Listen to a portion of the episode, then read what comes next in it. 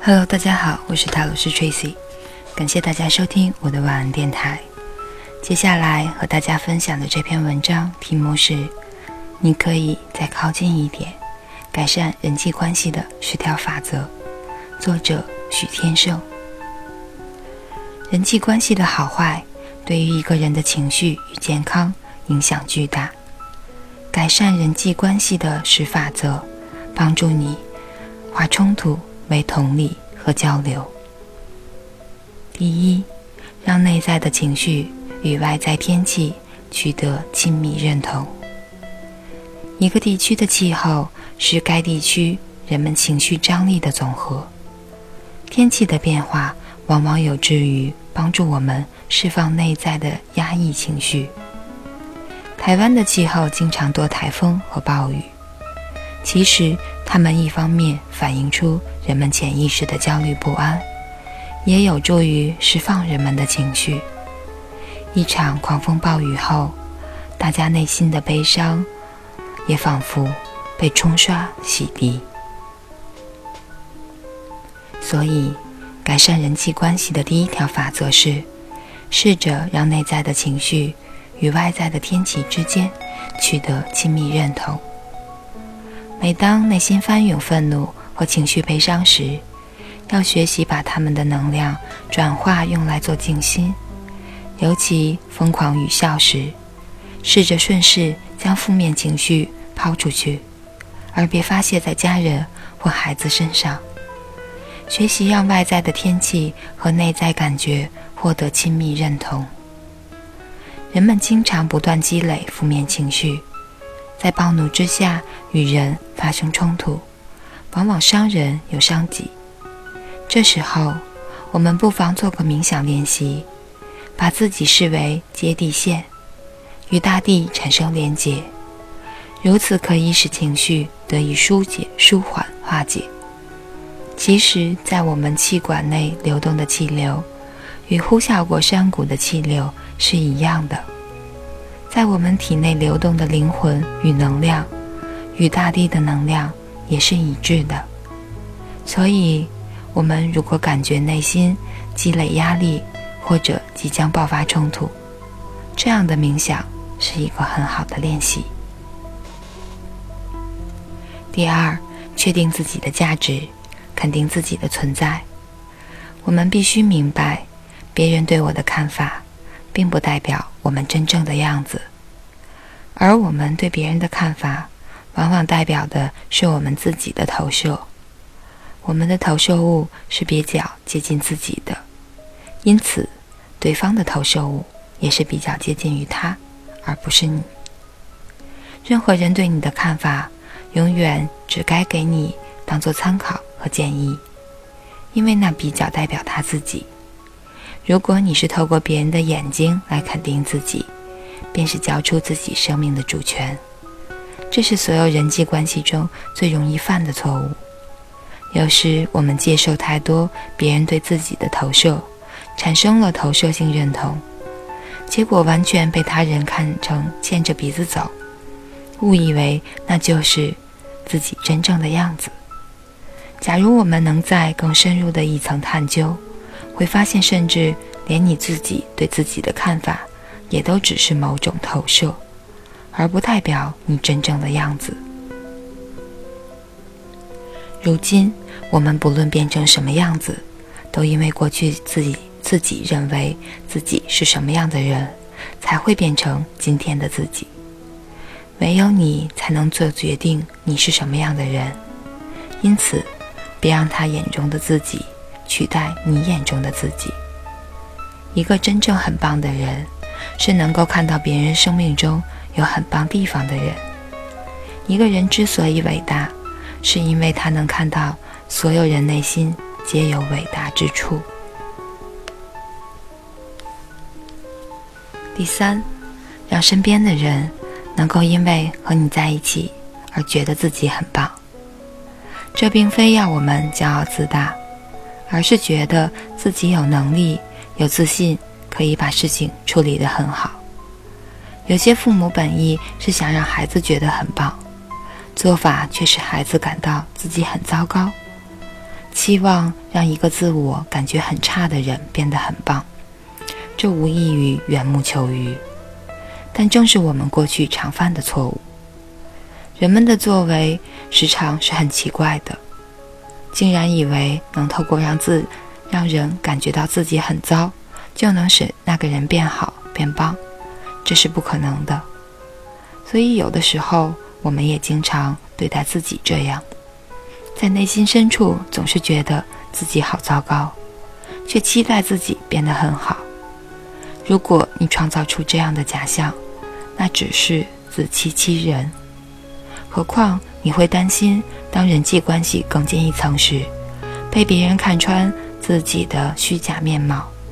所以，人际关系的第三个法则是：唯有当你能够抹去别人外表的灰尘，看清他人内在的独特性。且让周遭的人因与你相处而感到自己很棒时，你才能够成为那个发现珍珠之美的人。第四，不管生命曾遭遇多少欺骗，仍然相信人性本善。人在尝试善的意图时，确实有伤害别人的可能性。可是，没有人天性喜欢伤害人，所有的恶。都来自误入歧途的善，是想表达善的扭曲。这是一种生命的信仰。我们要先确立这个宇宙人生观。人在学习和创造过程中，有时候会做出无知和破坏之事。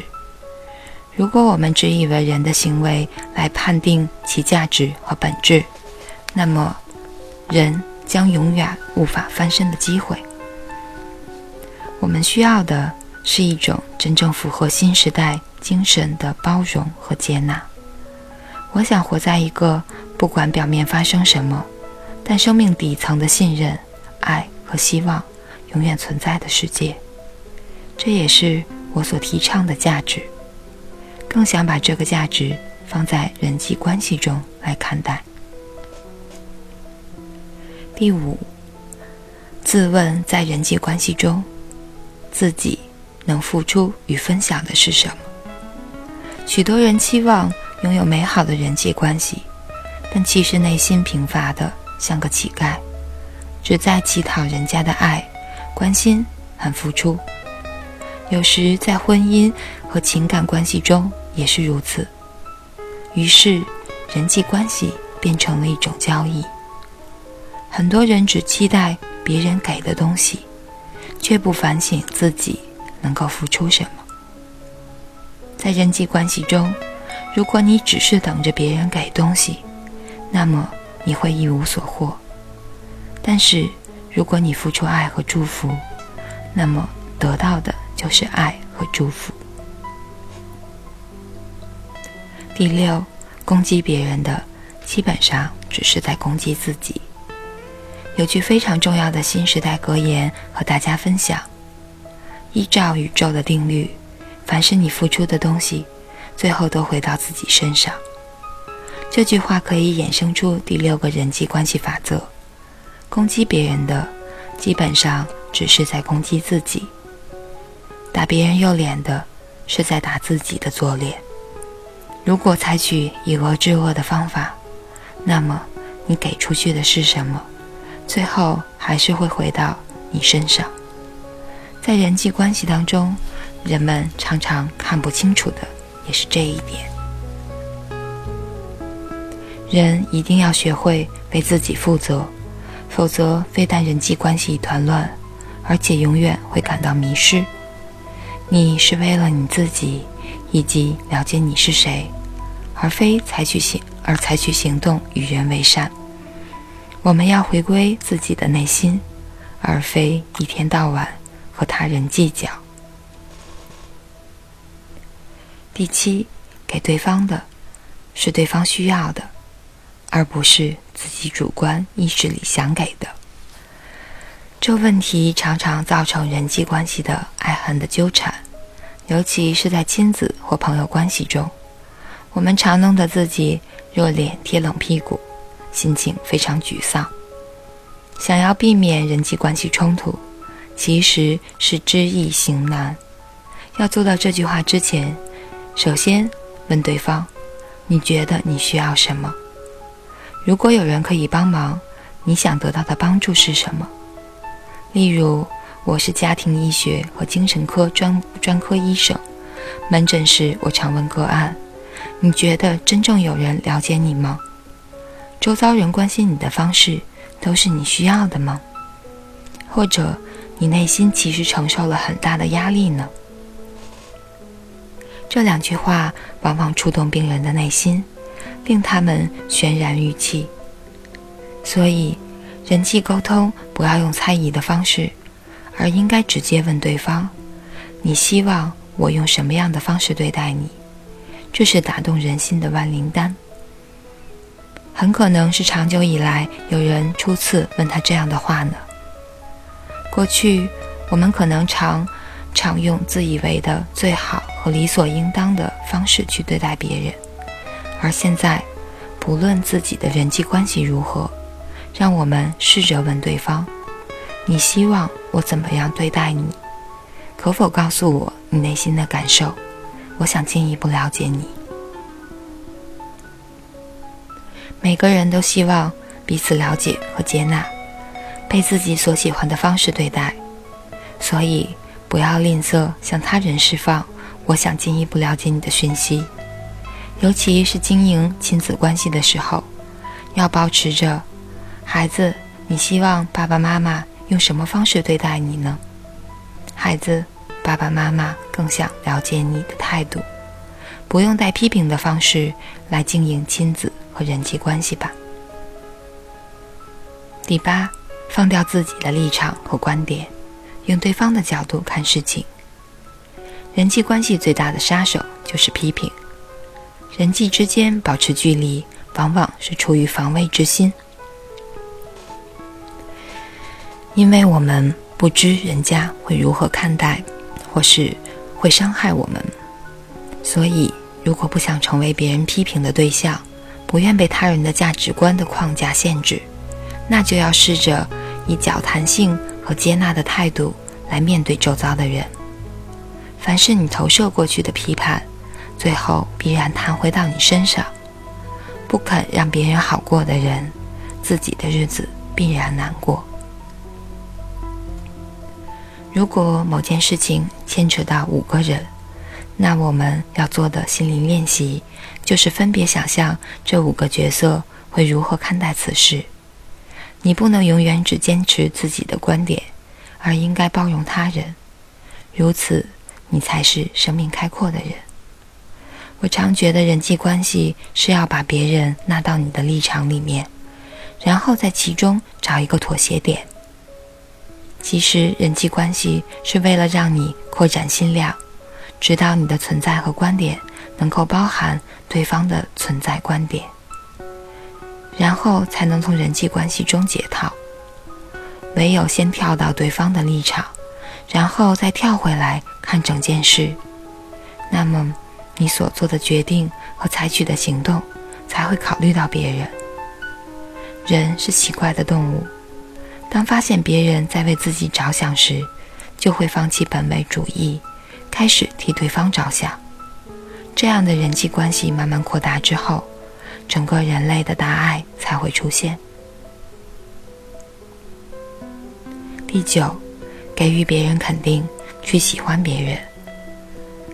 我们常被自己的角色所欺骗，以为母亲包容小孩，父亲养家或上司体谅员工都是理所当然的，而忘记了自己应该随时同理他人的处境和感受。他们可能是你的父母。朋友、老板，或者你所敬重的人，别以为自己辈分或职位比较低就妄自菲薄，认定自己人微言轻，影响力有所限。同理与同情之间是有区别的，在此我想稍作说明：同理是设身处地的角度去看待对方的生命，例如看见乞丐时。我们会蹲下来跟他聊天，去了解他的生命；而同情是以自己为位阶和立场看待对方，所以会同情可怜对方的处境，但跟对方的立场和心境是分开的，这两者是完全不同层次的感受。同理是一种深层的了解，没人喜欢被同情，但大家都喜欢被同理。第十，真实表达自己的感受，不去指责和怨怪对方的错误。最后，我要提到一种情况：有时人际关系会出现障碍，也许是对方并不想听你解释，或者是你认为目前不是和对方沟通的合宜时机。此刻，要掌握一个极其重要的原则，也是人际关系的第十条法则。与人沟通，要真实表达自己的感受，而不去指责和责怪对方的错误。人在面临他人指责的时候，第一个反应是防卫和反击。我们要学习把自己的心门打开，说出自己内心的真实感受。例如，先生晚回家，进门便被老婆劈头痛骂，那么他可能只好转身再走出去。但是如果做妻子的你，诚恳表明自己每日独守空闺的寂寞和恐惧，让他明白你虽然外表坚强，内心其实也有脆弱、受伤的时刻，让他明白你需要他，表达你的需求，而非指责对方。又比如，一个工作卖力却从来没有受上司青睐的员工，即使可以诚实的告诉老板。我需要得到你的肯定，所以在人际沟通上，直接告诉对方你真实的感受，把心敞开是很重要的。最后，请记住，让身边的人能够因为与你在一起而觉得自己很棒。以上就是这篇，你可以再靠近一点。改善人际关系的十条法则。感谢大家收听，我是塔罗斯 Tracy，晚安，好梦。